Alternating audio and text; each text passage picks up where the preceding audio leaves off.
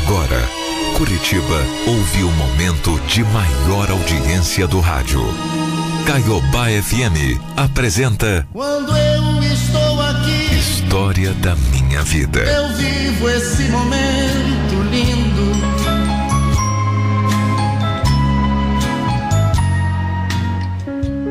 É.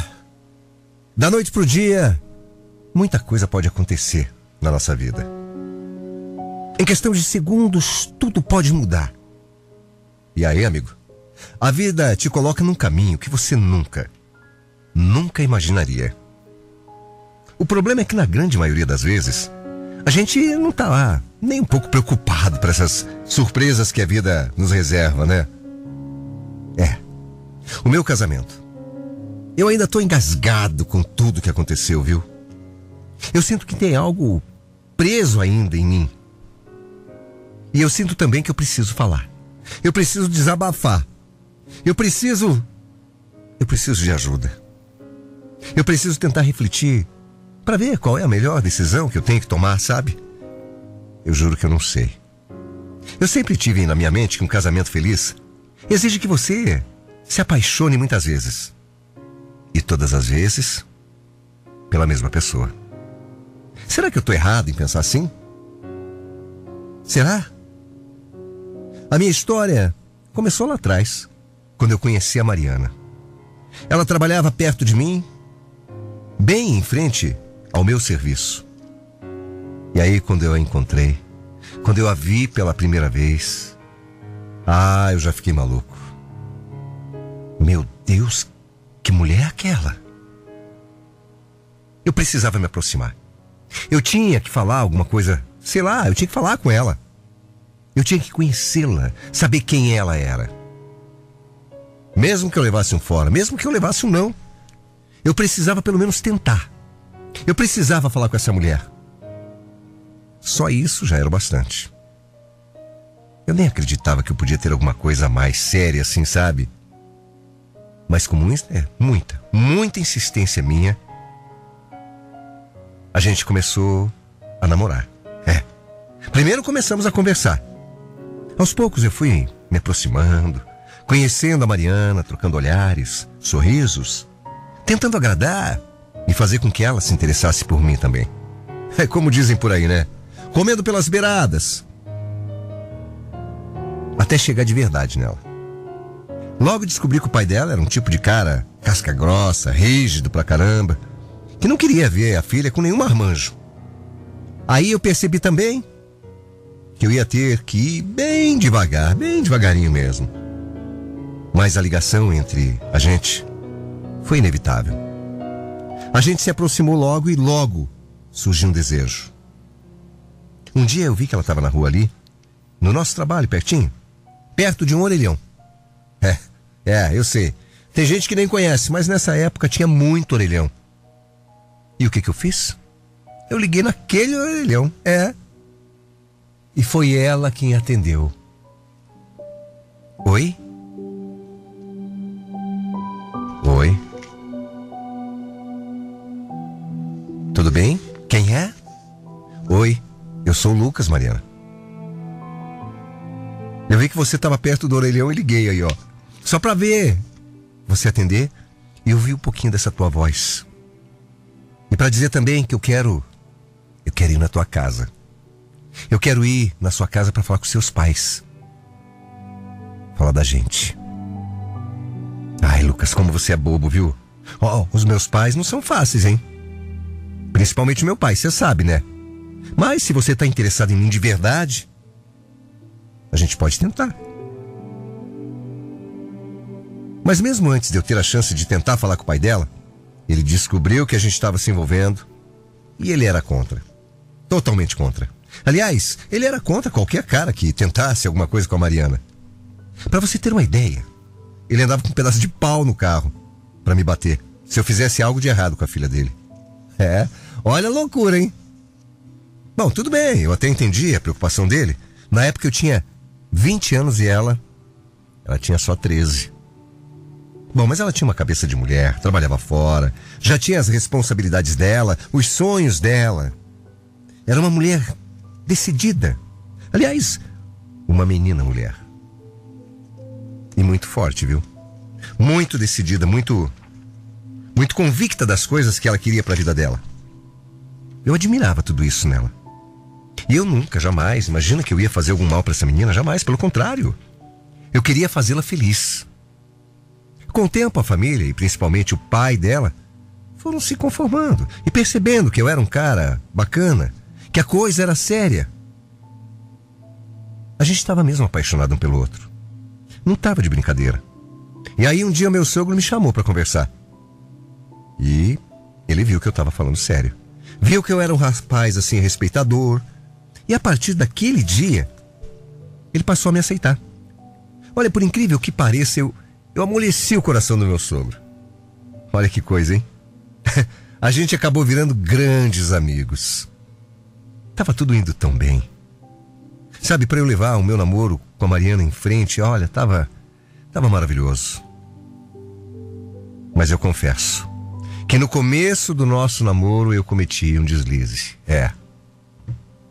Eu era novo ainda, era inseguro. Tinha muita gente me dando palpite nessa relação. E isso fazia fazia a gente ter alguns momentos de crise, sabe? Aquela coisa de terminar e voltar, terminar e voltar, pois é. Por várias vezes a gente terminava, voltava, terminava, voltava. Só que nessa época eu trabalhei em alguns lugares com muitas mulheres e acabei me envolvendo com algumas delas. É. Mas ó, juro, nada, nada era igual a Mariana. Nada mesmo. Ninguém tinha o mesmo valor para mim. Eu não aguentava ficar muito tempo longe dela, não. A Mari me completava. Ela era a mulher da minha vida.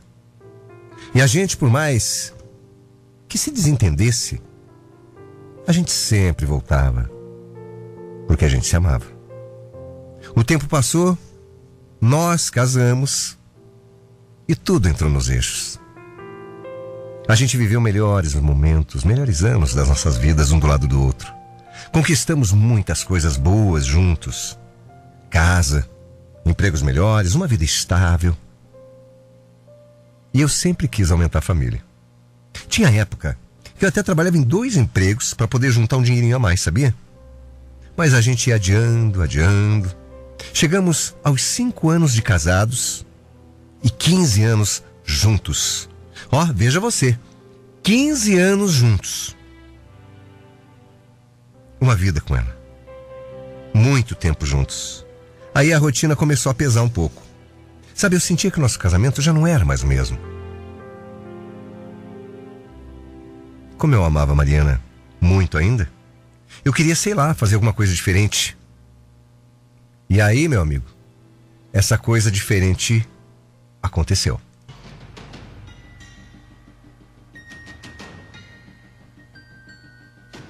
Mas foi assim. Algo que eu preferia que não tivesse acontecido. Eu não esperava, juro. Eu não esperava uma mudança, uma mudança tão radical na nossa vida. Certo dia, o telefone tocou. Eu atendi essa ligação e era um homem. Um homem que me ligava. Que me contava algumas coisas que eu não conseguia acreditar naquela ligação. Aquele homem que eu nem sabia quem era. Que eu nem sabia quem é que estava falando.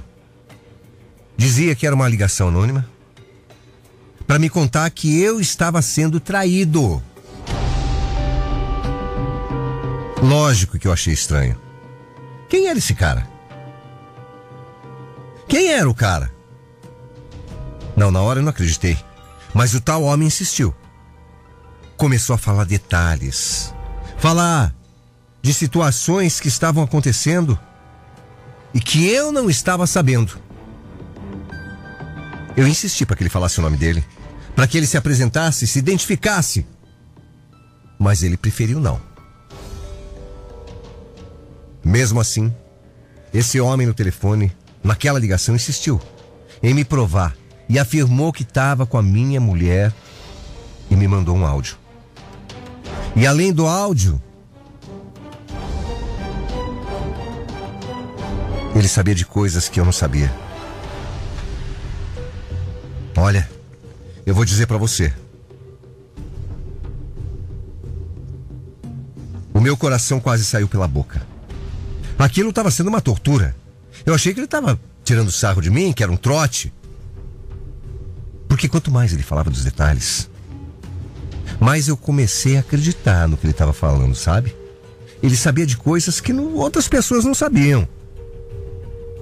Você imagina, é uma loucura, uma ligação que você atende, o cara começa a dizer coisas que. que só você e sua mulher sabem. Dizer que a tua mulher te, te trai. E aí ele falou que no outro dia ele ia deixar uma foto para mim. Que eu ia encontrar uma hora uma foto. E realmente no outro dia ele deixou. Uma foto do meu próprio carro, parado, estacionado, na porta de um motel. Meu Deus do céu. O que, que era aquilo? Tavam, tava todo mundo sacaneando a minha vida? Que, que história era aquela, meu Deus? Por que estavam fazendo aquilo comigo? Que homem era esse? Meu Deus. Será que ela estava me traindo mesmo? Será que ela estava com outro cara? Mas por que, que o cara estava me ligando assim para contar isso? Por que, que um cara te liga para contar que tá com a tua mulher? Aquilo me destruiu de um jeito. Sabe, eu nunca na minha vida, nunca tinha passado pela cabeça que a Mariana fazia isso, que ela seria capaz de me trair. Meu Deus do céu. Não, não, não, não. Eu acho que ela não faria uma coisa dessas. E aí, amigo, quando ela chegou em casa, quando ela chegou na minha frente, eu comecei a mostrar. Olha aqui a foto que me mandaram. Ó. Sabe, me ligaram ontem, anônimo, falando isso, isso, isso, isso. Eu contei detalhes. E ela negou, falou que era mentira. E eu falei para ela: como é que você pode continuar mentindo assim, hein? Você não tem como se defender. Olha essa foto aqui, ó. Olha essa foto aqui, ó. Esse carro parado na frente do motel. Esse não é o nosso carro, por acaso? Olha aqui a placa. E aí, em meio à discussão, e em meio àquela foto que tinham deixado ali, ela não tinha como, como mentir.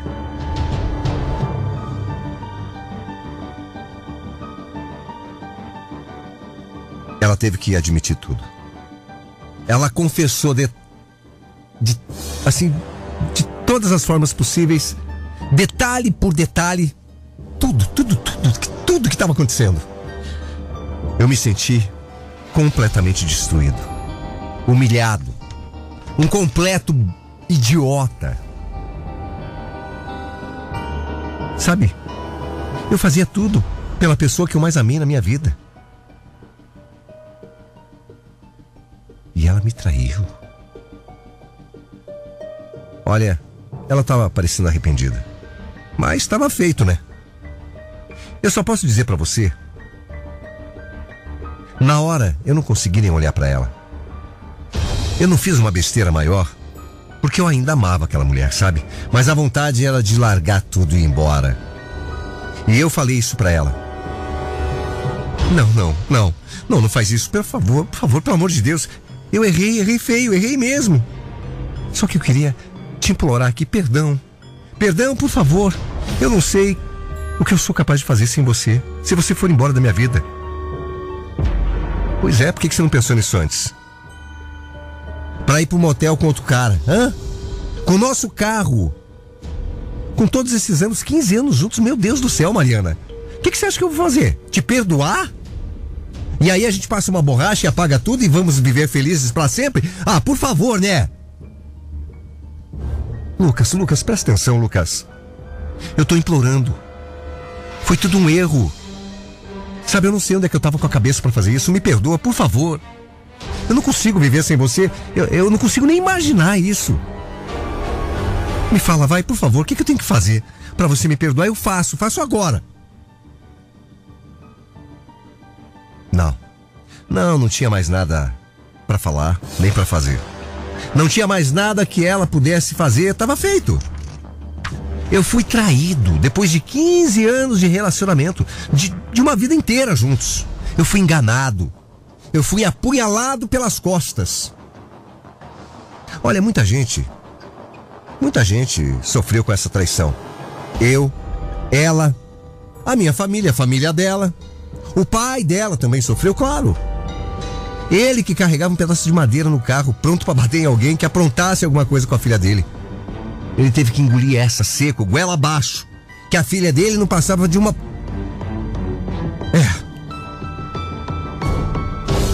Aquilo também foi difícil para ele. O pai dela ficou tão triste, triste quando soube dessa história.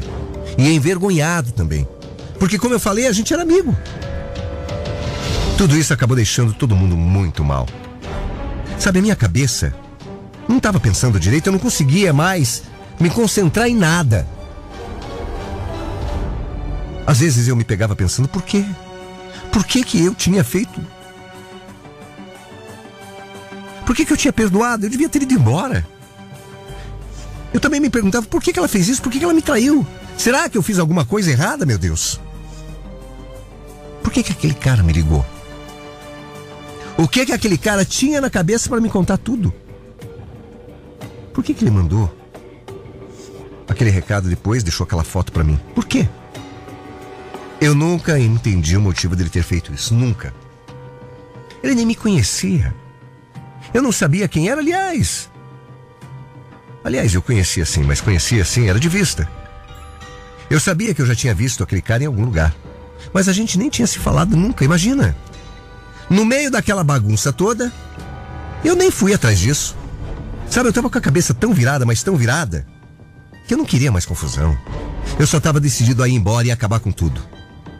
E assim foi feito. A gente se separou. Depois de uma vida juntos, depois de 15 anos, depois dessa decepção, a gente se separou. E foi muito estranho. E muito triste. Meu coração ficou tão machucado. O perdão para mim era algo impossível. Ser traído daquele jeito para mim não tinha volta. Não tinha como remediar. Não tinha como consertar. Eu fiquei muito mal. E a Mari? A Mari também, aliás. Ela ficou, ficou muito pior. Depois que a gente se separou, ela ligava todo santo dia. Olha, todo santo dia. Eu não estou exagerando. E mais de uma vez por dia, sempre chorando, implorando, dizendo que foi um erro, me pedindo perdão. Mas para mim não adiantava. Por mais que eu sentisse falta, eu não conseguia perdoar. Não, não, eu não consegui. Ela quebrou toda a confiança que eu tinha nela. E você sabe, né? A confiança é como uma folha de papel, que depois de amassada, nunca mais volta ao normal. E olha, eu nunca, nunca ia conseguir olhar na cara dela do mesmo jeito, sabe? Nunca. Só que ela começou a piorar ainda mais. A Mari começou a falar que se eu não voltasse, ela ia fazer uma besteira. Ela ameaçava até tirar a própria vida. Na verdade, eu tinha para mim que a consciência dela estava pesada. É isso que estava matando ela aos poucos. E ver a mulher que eu tanto amei sofrendo dessa forma era difícil para mim. Muito difícil. Não dava para negar. A gente sempre teve uma ligação muito forte.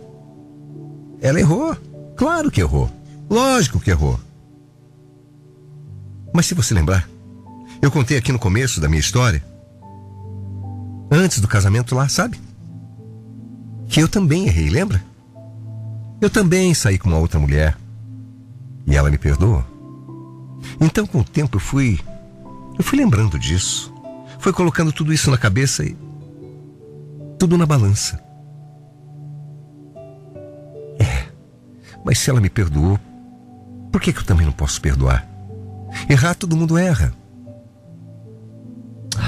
Deus. Será que eu dou outra chance para essa mulher? Será que eu não dou? A minha cabeça era um turbilhão.